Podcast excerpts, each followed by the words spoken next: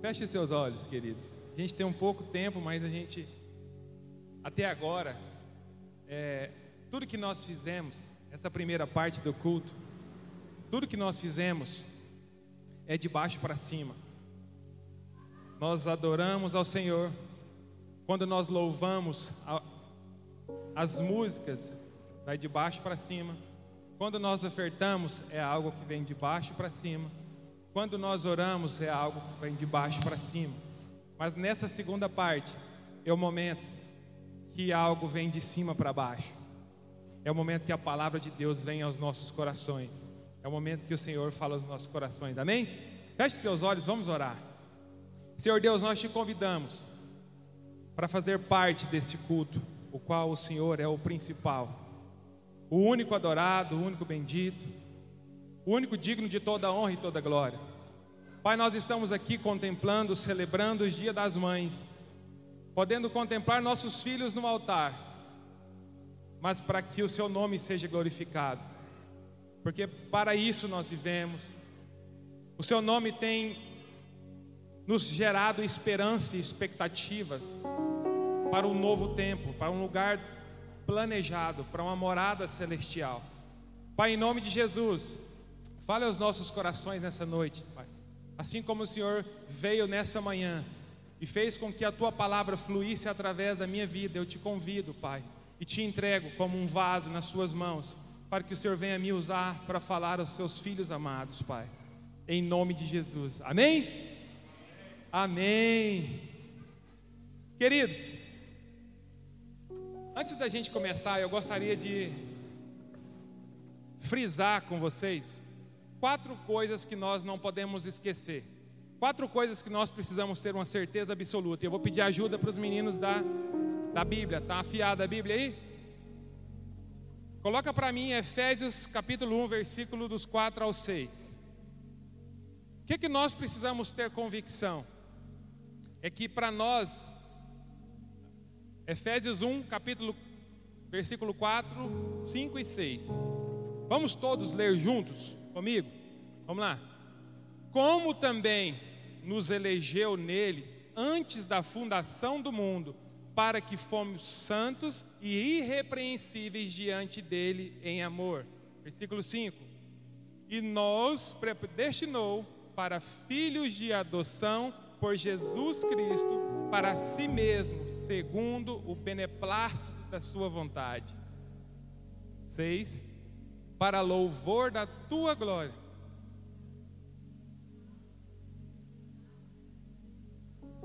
Amém. Vamos ler agora 2 Timóteo, capítulo 2, versículo 12. Firme. Vamos todos. Se sofrermos, também com ele reinar. Se o negarmos, também ele nos negará. Então percebe-se que existe um destino para nós. Se sofrermos com Ele, também com Ele reinaremos. Se o negarmos, também Ele nos negará. João capítulo 4, versículo 6. Disse-lhe Jesus: Eu sou.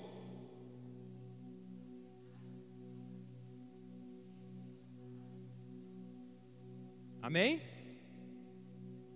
Filipenses capítulo 3, versículo 20. Rapaz, mas que. Parabéns, viu, Tiagão? Vamos lá. Mas a nossa cidade.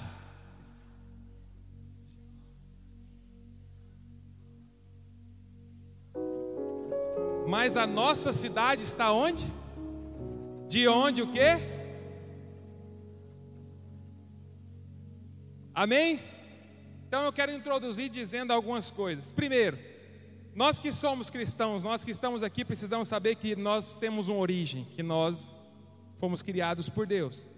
Segundo, que nós temos um destino, que é reinar com o nosso Pai. Terceiro, que existe um caminho. E quarto, é que existe uma morada. Quem crê nisso, levante sua mão e dá um glória a Deus. Você tem uma origem, você tem um destino, você tem um ar-condicionado, glória a Deus. e você tem uma morada. Mas para nós que temos um pai, que temos um destino, que temos um caminho, que temos uma morada, existe também um comportamento, existe também uma vida. E hoje eu quero compartilhar com você uma história que o Senhor colocou no meu coração, e é a história do filho pródigo. E o, o tema que eu dei para essa mensagem é o filho pródigo e seu irmão. Fala comigo, o filho pródigo e o seu irmão. E o subtema é os dois filhos fora da casa do pai. Amém? Por muito tempo a gente ouviu que o filho pródigo foi só um que foi embora, que sumiu e que saiu de casa e o outro ficou em casa. Mas hoje eu quero te trazer a entender que os dois filhos estavam fora de casa. Os dois filhos ficaram fora de casa. E a Bíblia vai dizer em Lucas capítulo 15 o seguinte: preste atenção.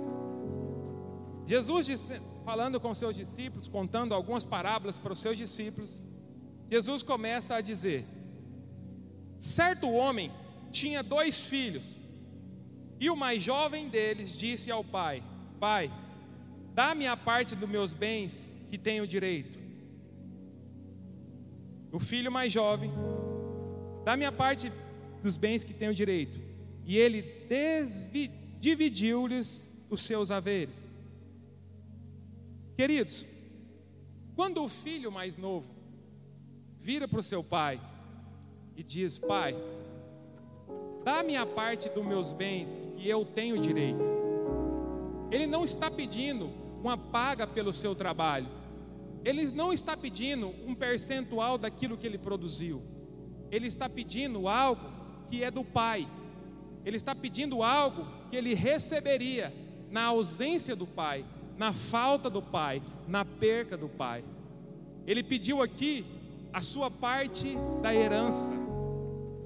E nesse momento, quando nós queremos aquilo que é do nosso pai, mas não queremos o nosso pai, nós estamos declarando e dizendo para o nosso pai que para nós ele não vive, para nós ele não tem importância, para nós ele não tem mais valor. E quando o filho pródigo vira para o seu pai e fala: Pai, me dá a parte dos meus bens que me pertence, ele está dizendo: Pai, para mim você não faz mais sentido. Eu só quero a minha parte daquilo que eu tenho, entrega para mim e está tudo resolvido. A Bíblia vai dizer que o pai divide a herança para os dois filhos. E o pai dá parte para um, dá parte para outro. Mas quando a gente tem um plano, a gente, o filho não pediu a parte daquilo que ele tinha em vão. Porque se o filho tivesse confortável, tivesse feliz e tivesse satisfeito na presença e na casa do pai, para que pedir? Imagine hoje o Pietro chegar em mim e dizer: Pai, me dá parte das minhas coisas. Eu vou falar: Como assim? Como assim? O que você quer fazer com a parte das suas coisas? Como assim as coisas te pertencem? Ah, pai, ah, eu não sou seu filho? Sim. Eu não tenho direito? Sim. Então me dá. Eu falei, não, te dou não. Quando eu morrer, você pega. Mas imagine hoje você que tem um filho adolescente, o seu filho chega em você e fala: Pai, me dá a parte das minhas coisas que eu mereço, a parte da minha herança, porque eu quero tê-las. A primeira segurança que o pai vai ter é que o filho provavelmente tem um plano. E quando é, passa alguns dias, no versículo 13, a Bíblia vai dizer: E poucos dias depois, o filho mais jovem ajuntou tudo o que tinha e partiu para uma terra distante, e ali desperdiçou os seus bens com uma vida desordeira. Fala assim para mim: ele partiu para uma terra distante, com a porção da sua herança. Então existia um plano. O filho quer sair da casa do pai, mas ele quer as bênçãos do pai para que haja sustento, para que haja provisão, para que haja oportunidade. Ele pede a, a porção para o pai, e o pai entrega, e logo, logo ele revela o que, que ele realmente queria. E ele queria sair da casa do pai. A Bíblia fala que quando ele sai da casa do pai, ele encontra vários amigos. Ele encontra várias oportunidades. E a quantidade numerosa de oportunidades de, ser, de se ter prazer, ou de usufruir, de usufruir, ou gastar aquilo que ele recebeu do Pai, foi tão grande que em pouco tempo ele perdeu tudo que tinha. Então, ele pede tudo que tinha, ele pede a sua parte para o pai. Ele declara para o pai que o pai para ele não faz mais sentido. Ele sai da casa do pai e ele vive uma vida de prazeres. O Senhor está falando com algumas pessoas aqui essa noite. Já começou a falar. A Bíblia vai dizer que no versículo 14: E havendo ele gastado tudo, houve naquela terra uma grande fome e ele começou a passar necessidade. Fala comigo. Quando eu estou longe da casa do meu pai, haverá fome na terra, haverá necessidade, haverá dificuldade. Versículo 15: E ele foi e juntou-se a um dos cidadãos daquela terra, e ele o enviou aos seus campos para alimentar os seus porcos. Houve fome na terra, acabou todos os recursos. Ele estava longe da casa do pai, estava passando por necessidades, e a única pessoa que ele encontrou, a única utilidade que ele tinha, era para fazer o trabalho imundo que o judeu não fazia tratar dos porcos. Então, o valor que você tem num lugar onde você não é amado é, no mínimo, no máximo, ser um servo para cuidar de coisas imundas. Eles fizeram um favor de arrumar um serviço para ele indigno. Mas isso não é pior. Porque já tinha perdido tudo, não tinha mais um pai por perto, não tinha mais amigos por perto, não tinha o que comer, e agora estava fazendo um serviço impuro. E nesse de fazer esse serviço impuro, no versículo 16 vai dizer: e ele desejava o seu estômago comer a comida dos, que os porcos comiam, e nenhum homem lhe dava nada. Queridos, quando você é amado, quando você está na casa do pai, o pai tira da sua boca, da boca dele e coloca na boca do filho. Quando você está na casa de quem não te ama, as pessoas tiram da sua boca e dão para os animais que são mais amados do que você.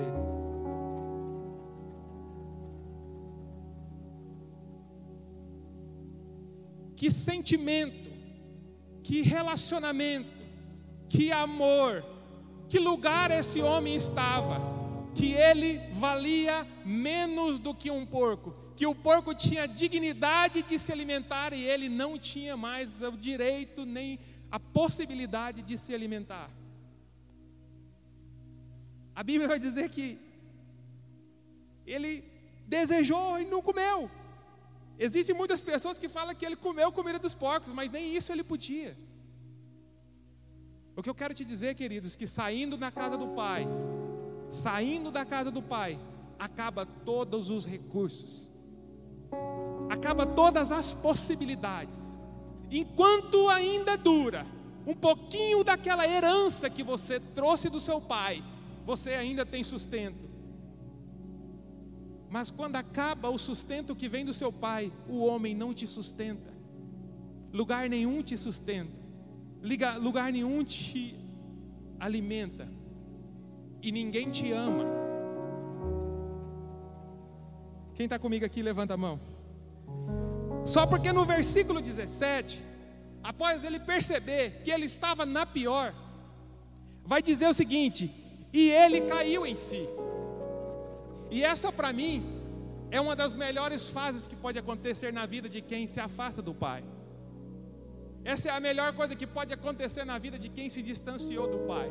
Nesse caso, ele perdeu tudo. Nesse caso, acabou todos os recursos. Nesse caso, ele estava com fome, nesse caso ele estava sendo humilhado e aí ele entendeu que estava errado. Ah, talvez algum de nós estamos nessa posição hoje. Acabou todos os recursos, não existe provisão. Eu não sinto a presença do Pai. E aí nós precisamos cair em si. A Bíblia fala que ele caiu em si e disse: Quantos servidores de meu pai têm pão o suficiente e sobra, e eu aqui pereço de fome? Deixa eu te dizer uma coisa: na casa do pai, seja filho, seja servo, seja voluntário, seja parente, come bem, se alimenta bem, tem provisão, não passa necessidade das coisas. Aqui, caindo em si, lá longe, numa terra distante, ele fala assim: gente, a casa do meu pai é o melhor lugar que pode existir. Porque se aqui distante as pessoas amam mais os animais do que a mim, na casa do meu pai, mesmo eu não sendo filho, mesmo eu sendo um servo, eu tenho o que comer com fartura. E ele cai em si e fala: Meu Deus, como é bom estar perto da casa do meu pai. Tudo bem, eu abri mão de ser filho, eu pedi minha herança, eu não sou mais filho, mas nem que seja para ser um servo, eu vou voltar para a casa do meu pai, porque até para ser servo na casa do meu pai é o melhor lugar. E aí ele cai em si e fala: a, atitude mais correta é voltar para a casa do meu pai. Aí ele, versículo 18 fala: Levantar-me-ei e irei para o meu pai e lhe direi: Pai, eu pequei contra o céu e perante ti. Perceba que existe um posicionamento após o entendimento. Todos aqueles que caem em si, que entendem que está no lugar errado, que está distante da casa do Pai, que está no lugar onde não existe provisão, precisam se posicionar. E esse filho disse: Eu me levantarei e eu irei ter com meu pai. Vou chegar diante do meu pai e dizer: Pai, eu pequei contra o Senhor, pequei contra Deus mas eu estou aqui, me permita estar perto do Senhor. Versículo 19 fala: Eu não sou mais digno de ser chamado seu filho, faz-me como um dos seus servidores. E ele, levantando-se, foi para o seu pai, mas estando ainda longe do caminho, o seu pai o viu e teve compaixão, e correndo, lançou-se-lhe ao pescoço e beijou. E o filho disse: Pai, eu pequei contra o céu e contra a sua vista, e não sou mais digno de ser chamado seu filho. Mas o pai disse aos seus servos: Trazei as melhores vestes e vista meu filho. Coloca no meu filho o anel em sua mão. Coloca no meu filho calçado nos seus pés. Pegue um novilho cevado, mata para que, nos, para que possamos comer e nos alegramos. O filho chega totalmente preocupado por um caminho, caminhando de volta para casa, na expectativa de encontrar um pai que não mais quer vê-lo, porque foi desonrado, foi desrespeitado e que foi considerado como morto. E esse pai, que poderia parecer carrasco, quando vê o filho voltando para casa, corre em direção ao filho, lança-se no pescoço do filho e beija o seu filho, dizendo: Vem para casa, filho, as suas vestes estão sujas, meus servos, peguem roupas limpas e coloquem no meu filho. Meus servos, peguem sapatos e coloquem nos meus filhos. Mate um novilho, olha como que ele está magro, olha tanto que ele está passando fome, olha tanto que ele está passando necessidade. E eu quero te dizer que a postura do pai é de ser pai, a postura de ser pai é de continuar sendo pai, o posicionamento de Deus é de continuar ainda sendo seu pai, mesmo que você rejeite ser filho de Deus, Deus não desiste de ser seu pai. Todas as vezes que você cair em si e voltar em direção à sua casa, vai existir um pai que está à sua espera. E o pai que você pensa que não vai te aceitar em casa está de braços abertos, doido para correr ao seu encontro, para te abraçar, para te beijar, te chamar de filho, te vestir roupas novas, te calçar sapato nos pés e te dar toda a provisão necessária. Eu estou falando com algumas pessoas aqui. Deixa eu te dizer, quando a gente está distante da casa do Pai, quando nós decidimos pegar aquilo que é recurso dos nossos pais, nós vamos para uma terra distante, nós vamos para um lugar distante, e ali nós encontramos um vazio, nós não nos relacionamos mais com o nosso Pai, nós não ouvimos mais o Espírito Santo de Deus falando conosco, e nós simplesmente vivemos uma vida natural. Mas chega um momento em que o Espírito Santo nos convence de que vale a pena voltar para casa e que existe também um caminho. A Bíblia vai dizer que não existe um outro caminho que leva a Deus a não ser Jesus, e Jesus aparece dizendo: Em verdade, em verdade eu vos digo, eu sou o caminho, eu sou a verdade, eu sou a vida. Ninguém vem ao Pai a não ser por mim. O Espírito Santo te convence, faz com que você caia em si. A sua atitude te levanta em destino à casa do Pai. Mas a direção, o caminho é Jesus, que te levará à casa do Pai. E a Bíblia vai dizer: trazer um novilho cevado, vamos matar, vamos comer, vamos nos alegrar, porque esse filho meu estava morto e vive novamente, tinha se perdido e foi achado, e eles começaram a se alegrar. Sabe o que, que eu acho mais interessante? é que da mesma forma que o filho diz para o pai que o pai estava morto quando sai de casa, o pai fala para o filho que o, o pai fala para os servos: O meu filho estava morto e agora vive, estava perdido e agora foi achado. O pai sabe que o destino, a, a situação de um filho que está fora de casa é a morte. Então, todo filho que sai de casa, o pai tem certeza que fora de casa não há vida. Se você está fora da casa do pai, você está caminhando em passos largos para a morte. O pai está dizendo: os meus filhos que estavam mortos, agora vivem. Meus filhos que estavam perdidos, agora foram encontrados. E nessa noite eu profetizo que filhos que estavam mortos viverão, filhos que estavam perdidos serão encontrados. E a Bíblia fala que e eles se alegraram. Pai e filho se alegraram. Não tem nada mais emocionante do que o encontro de um filho e um pai. Um filho que fez arte e fugiu. E um pai que perdeu o filho e agora encontrou. Queridos, a durabilidade nossa fora da nossa casa, fora da presença do pai é muito pouca. Nós às vezes nos posicionamos a fugir de casa, a sair de casa, a achar que a gente consegue viver sozinho. Quando eu era adolescente, eu fazia, saía de casa cedo e só voltava à noite. Eu aprontava na rua e ficava com medo de voltar para casa, porque eu ia voltar para casa, a notícia já tinha chegado, meu pai já ia me bater.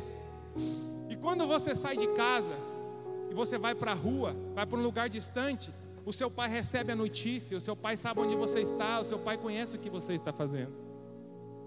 O problema é que eu ficava o dia inteiro na rua, mas quando chegava de tarde, eu percebia que eu precisava de um lugar de descanso, que eu precisava de um lugar de proteção, que eu precisava de um lugar para me alimentar, que eu precisava de um lugar para me dormir. E esse lugar eu encontrava na casa do meu pai.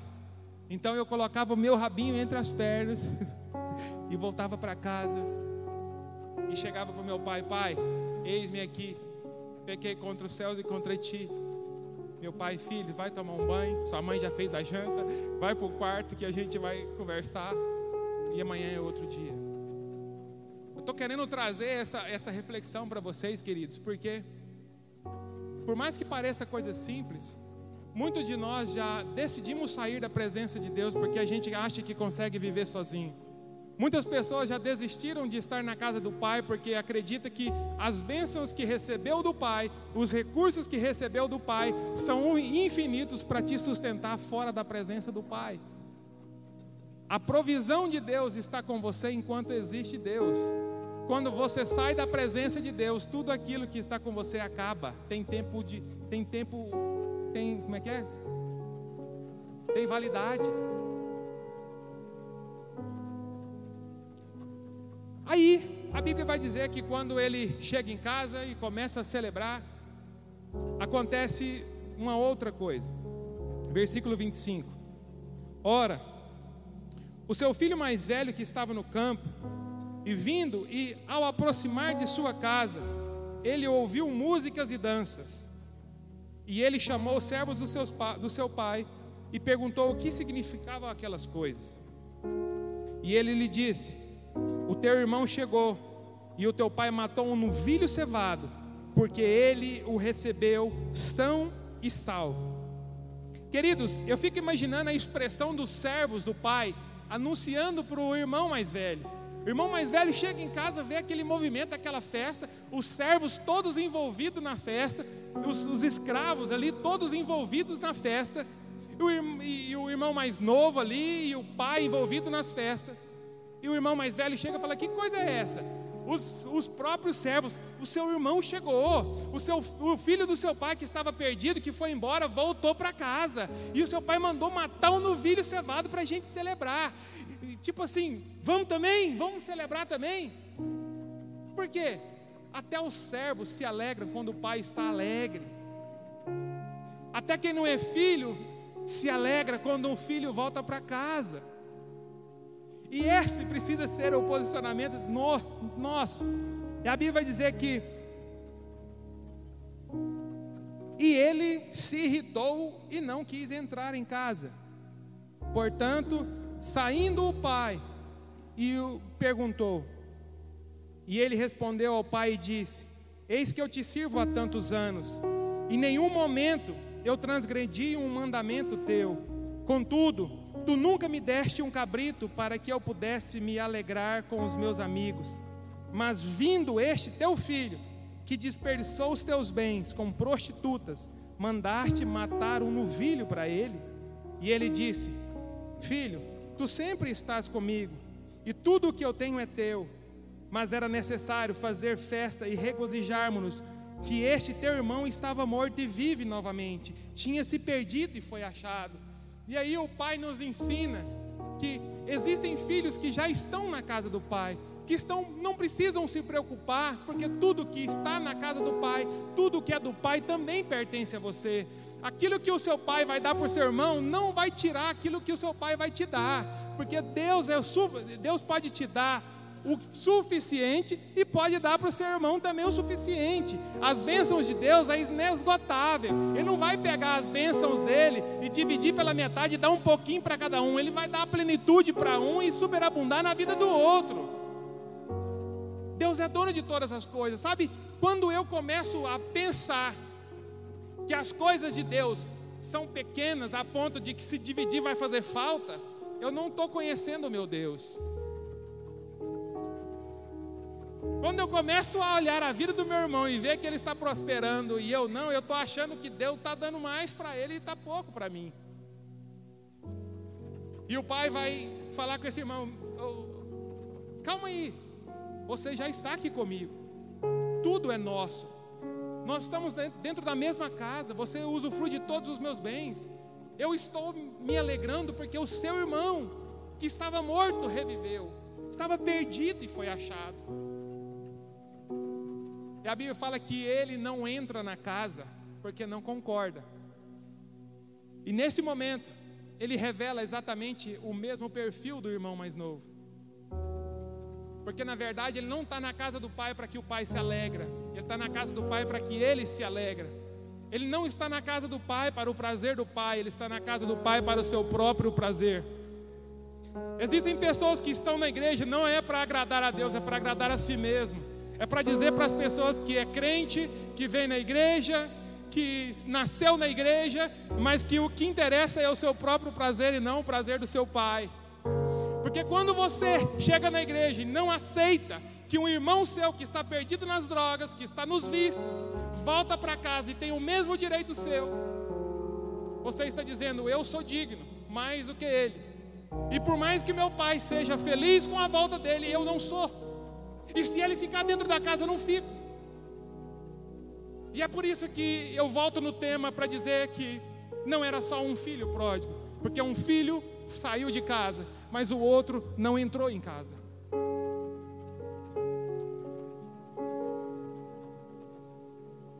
E o meu coração dói, porque na verdade, a maioria dos filhos estão se posicionando como filhos mais velhos. Estar na igreja, não me envolver, simplesmente viver um dia após o outro na bênção do Pai, na provisão do Pai, no cuidado do Pai. usufruindo das coisas do Pai é o que me interessa. Mas se eu tiver que ir atrás do meu irmão, não me agrada. Ele que saiu, ele que volte. Se ele voltar, ele que volte como servo e não como filho. Deixa eu te falar, queridos. O seu irmão que saiu de casa e que está perdido, o sonho dele não é mais ser filho, o sonho dele é ser servo. O problema é que o sonho de Deus não é que ele seja servo, é que ele volte a ser filho.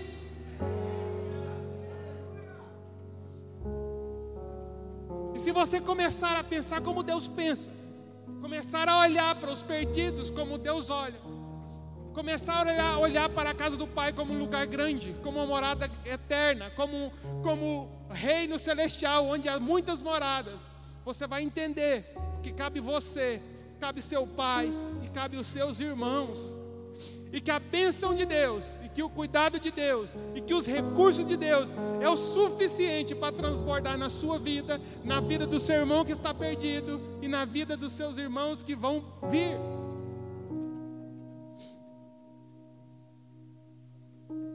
E aí, pastor, um vai embora e o outro nem entra na casa. Querido, o lugar mais seguro que nós podemos estar é na casa de Deus. Existe para nós uma morada preparada. Existe para nós um caminho que nos leva a Deus. E existe para nós um destino. E existe também a nossa origem. Eu separei aqui alguns tópicos que o Senhor me, me entregou. E eu gostaria que, depois de compartilhar com vocês essa história do filho pródigo, dos filhos pródigos, né? dos filhos distantes da casa do Pai, que você saiba quem você é, que você saiba quem Deus é, e que você se coloque em algum estágio, alguma fase da vida desses filhos. Quem nós somos e aonde nós estamos nessa história? Você já se perguntou para Deus, aonde eu estou? Eu estou perdido? Eu caí em si? Eu estou no caminho? eu estou na casa do meu pai, eu estou na presença do meu pai. E o primeiro foi: talvez tenha aqui hoje aqueles que moram na casa do pai, mas não estão satisfeitos, são ingratos com aquilo que vive dentro da casa do pai, são ingratos com a cobertura do pai, são ingratos com a, os mandamentos do pai, são ingratos com os princípios do pai. E esses, esse é o tipo que mora com o Pai, mas está insatisfeito. Deixa eu te dizer, querido, se você hoje está aqui, se você está na presença de Deus, mas está insatisfeito com a presença do Pai, quando Ele colocar recursos sobre os seus cuidados, você vai sair de casa. Deixa eu te falar de novo. Se você é essa pessoa que está ingrato, insatisfeito com a presença do Pai, mas que está aqui, porque é o único lugar que ainda te faz viver. Quando Deus colocar recursos sobre os seus cuidados, você vai sair para viver longe da presença do seu Pai, para experimentar os prazeres da vida. Ei, Existem pessoas que ainda não prosperaram, existem pessoas que não ganham dinheiro, existem pessoas que não têm empresas, existem pessoas que não têm recursos, porque se tiver recurso, sai da presença de Deus e vai experimentar os prazeres da vida. Se Deus te desse a prosperidade que você pede hoje, você ficaria ou você iria embora? Quem está comigo aqui? Está firme? O pai vivo, mas o filho olha como morto. Imagine você dentro da casa do seu pai, vivendo com seu pai, almoçando, comendo, aprendendo, dormindo, sendo protegido pelo seu pai. E todos os, todas as vezes que você olha para o seu pai, você não vê alguém que te ama, alguém que quer o seu melhor, mas você olha para ele e vê tudo o que ele tem que te faz desejar alguma coisa. Quando você olha para o seu pai, quando você olha para Deus, você fala: Deus, eu te amo acima de todas as coisas, Ou eu te amo porque eu acredito que você pode me dar alguma coisa? Porque quem considera o pai morto prefere os bens do que a presença. E nós cantamos aqui, ó, a tua presença vale mais. A tua presença vale mais do que dinheiro, do que prazeres, do que fama. Tua presença vale mais do que dinheiro, do que prazeres. E nós cantamos isso, mas isso é a verdade absoluta que está em nós. Quem está na casa do Pai não se preocupa com a provisão, porque o Pai já disse: todos aqueles que estão na minha casa nunca faltarão vestes, sapatos, anel no dedo e honra. Mas existe também aquela segundo tipo de pessoa que resolve viver uma vida de prazer para se satisfazer para ter a satisfação própria, que é levar uma vida de prazeres, mas não com a família, com estranhos. Quem aqui já saiu de casa, da presença do Pai, das festas do Pai, das celebrações do Pai, para viver prazeres com pessoas que você nunca viu, pessoas que você não conhece? Existe muito isso. Pessoas que querem herança e as bênçãos do Pai, mas sem honrar o pai. Então existe esse segundo tipo, pessoas que resolvem viver os prazeres. Às vezes você pode estar nesse momento, decidiu viver os prazeres da vida. Decidiu viver com estranhos aquilo que você deveria viver com seu pai. Decidiu amar, idolatrar, aplaudir pessoas que você não conhece, mas nunca se prostrou diante do seu Pai para agradecer pelo direito da vida, pela salvação, pela saúde, pelos recursos. A gente senta para assistir o jogo do Flamengo. Quem é, é flamenguista aí? A gente ora. A gente até ora para o artilheiro do, do, do time fazer o gol. A gente até sonha com o nosso time ganhando. Mas a gente não sonha com o reino de Deus sendo glorificado. A gente não sonha com pessoas voltando para casa. O nosso desejo, nossos prazeres precisam ser os prazeres do nosso Pai. Quanto mais conectados com o nosso Pai, mais parecidos nossos prazeres será com os prazeres do nosso Pai. Quer descobrir o que que uma pessoa adora? Olha com que que ela se parece. Terceira pessoa, aquele que percebeu que está vivendo indignamente, aquele que falta amigos verdadeiros, aquele que falta irmão, que falta pai, que vive mendigando as coisas, aquele que não tem mais o que comer, que é tratado como escravo, que não tem direito de comer nem, que o, nem o que o pet come, nem o que o porco come. Aquele que está sentindo um enorme vazio dentro de si. Queridos, eu quero te dizer, se você está sentindo um enorme vazio dentro de si, dentro de você, significa que você está distante de Deus. Porque não é possível estar na casa do Pai, próximo do Pai, vivendo com o Pai e sentindo um vazio dentro de você. Se existe um vazio dentro de você, esse vazio é do tamanho do amor do seu pai, é do tamanho dos recursos do seu pai. Quem aqui já pensou em desistir? Quem aqui já pensou em abrir mão da sua própria vida? Sentindo um vazio enorme, uma dificuldade enorme, mendigando coisas simples. Olha para um lado não tem recurso, olha para o outro não tem recurso. Existe também a quarta, aqueles que caíram em si. E eu gosto muito desse, porque percebe que está enganado, percebeu que errou, e percebe que estar perto do Pai, mesmo não sendo filho, é o melhor lugar a se estar, é o melhor lugar para estar, é o melhor lugar para viver, é o melhor lugar para morar. Aqueles que caem em si, recebem a misericórdia de Deus. Amém? Existe também o quinto, aquele que decide voltar para a casa do Pai. Quem aqui já decidiu voltar para a casa do Pai? Quem aqui aguarda ansiosamente morar com Deus? Morar na casa do Pai? Aquele filho que decidiu voltar para a casa do pai é aquele que reconhece que precisa de fazer o caminho de volta. Aquele que reconhece que precisa caminhar em direção à casa do pai novamente.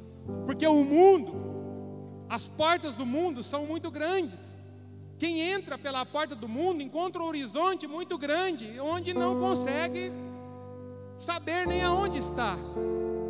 A Bíblia fala que a porta do céu, a porta que leva a Deus é estreita e o caminho é apertadinho. Porque na verdade existe só um. Quando você volta em direção à casa do Pai, tenha certeza que esse caminho te levará até a casa do Pai.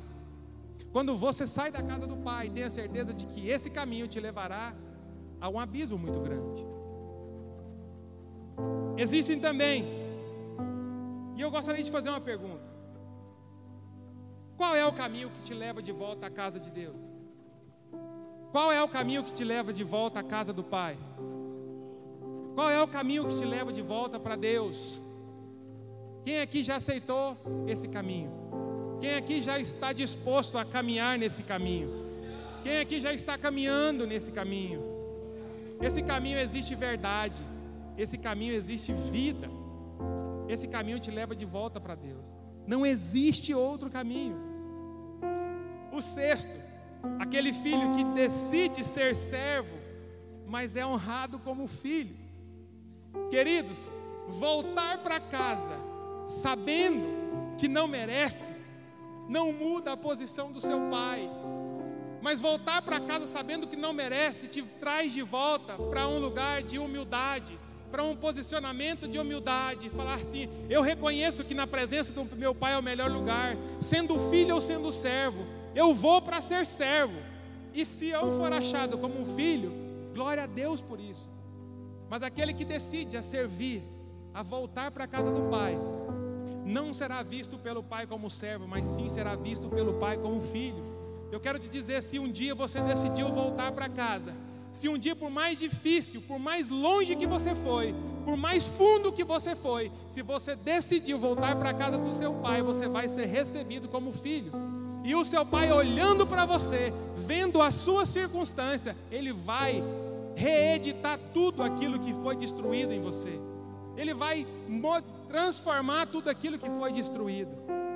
Ele vai renovar tudo aquilo que foi desgastado. Ele vai transformar toda a sua vida novamente. O Pai tem poder, tem autoridade e tem vontade de limpar as suas vestes, de trocar os seus sapatos. Quem está comigo aí? Uma pergunta: qual é a nossa morada? Filipenses 3:20. A nossa cidadania é dos céus, de onde aguardamos com grande expectativa o Salvador, o Senhor Jesus Cristo. Existe uma morada preparada para nós, queridos. E isso precisa queimar no nosso coração. Isso precisa gerar uma expectativa muito grande de que existe uma morada preparada para nós. Ei, existe uma morada preparada para você. Existe um lugar preparado para você na presença do Pai onde nada vai faltar onde todas as tuas dores serão supridas, onde a, a, sua dor emocional vai ser suprida, onde todas as suas fraquezas vão ser fortalecidas, porque na presença do Pai é o melhor lugar para estar. E o sétimo é aquele que nós falamos ali, que não entra na casa do Pai, pois não aceita o seu irmão dentro de casa, mas valoriza muito mais a posição própria do que a do seu irmão. Eu quero te dizer, se você é essa pessoa, mude hoje, converta-se hoje, fique dentro da casa do Pai e aceite os seus irmãos de volta, porque o seu Pai se alegrará com o filho que foi perdido e foi achado. Mas na verdade, você se revelará como um filho perdido também, que está sendo encontrado. Aleluia. E eu encerro dizendo, João capítulo 14: Não se turbe o vosso coração, credes em Deus e também em mim, porque na casa de meu pai há muitas moradas. Se não fosse assim, eu não teria dito: Vou preparar um lugar para vós. Isso é Jesus dizendo: Não se turbe o vosso coração, credes em Deus e também em mim, porque na casa do meu pai há muitas moradas. Ei, na casa do meu pai há muitas moradas. Na casa do meu pai há muitas moradas, há moradas para todos nós. Na casa do nosso pai haverá muitas moradas porque Jesus não teria dito assim: Eu vou, mas eu vou preparar um lugar para vós. Amém? Fique de pé. E eu quero orar com vocês agora. Se você se identificou em uma fase dessa na sua vida, se você está tão distante do Pai, tão desanimado, tão aflito, tão angustiado, com falta de provisão, com vontade de tirar a própria vida, achando que acabou todos os recursos. Queridos, que acabe logo os recursos mesmo. Que acabe logo todas as oportunidades de viver fora da presença do Pai. Que esse dia chegue logo, que seja hoje. Porque se você decidiu sair da presença do Pai e ainda existe algum vintém no seu bolso para que você se alimente, você não vai cair em si e voltar para a casa do Pai. Querido, existe maior prazer do que estar na casa de Deus, do que estar na presença do Pai? Não existe. E se você está nessa posição de achar que acabou os teus recursos, eu vim hoje aqui para te dizer: existe um caminho de volta para Deus. Existe um caminho de volta para casa. Existe uma morada para você. Existe um pai que, por mais que você tenha desonrado com as coisas mais sujas, com os pecados mais imundos, quando você chegar em casa, ele não vai te perguntar o que você fez. Ele vai olhar para você e vai perguntar: como você está?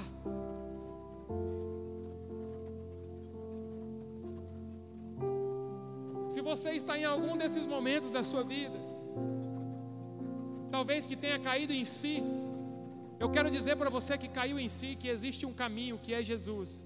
Não tem como voltar para a casa do Pai por outro caminho que não seja Jesus. Eu quero dizer para vocês que disseram sim para Jesus e para vocês que estão no caminho, fiquem firmes, santifiquem-se porque logo, logo nós iremos morar com o nosso Pai. Logo, logo Jesus irá nos buscar com uma morada preparada para nós. E se porventura você encontrar algum de seus irmãos, não tenha medo que a herança do seu pai acabe ao dividir com seu irmão. Olhe para o seu irmão e, se for necessário, reparta os recursos que você tem com seu irmão para que ele viva, para que ele volte para casa e para que seu pai fique feliz. Amém? Quem pode dar uma salva de palmas para Jesus?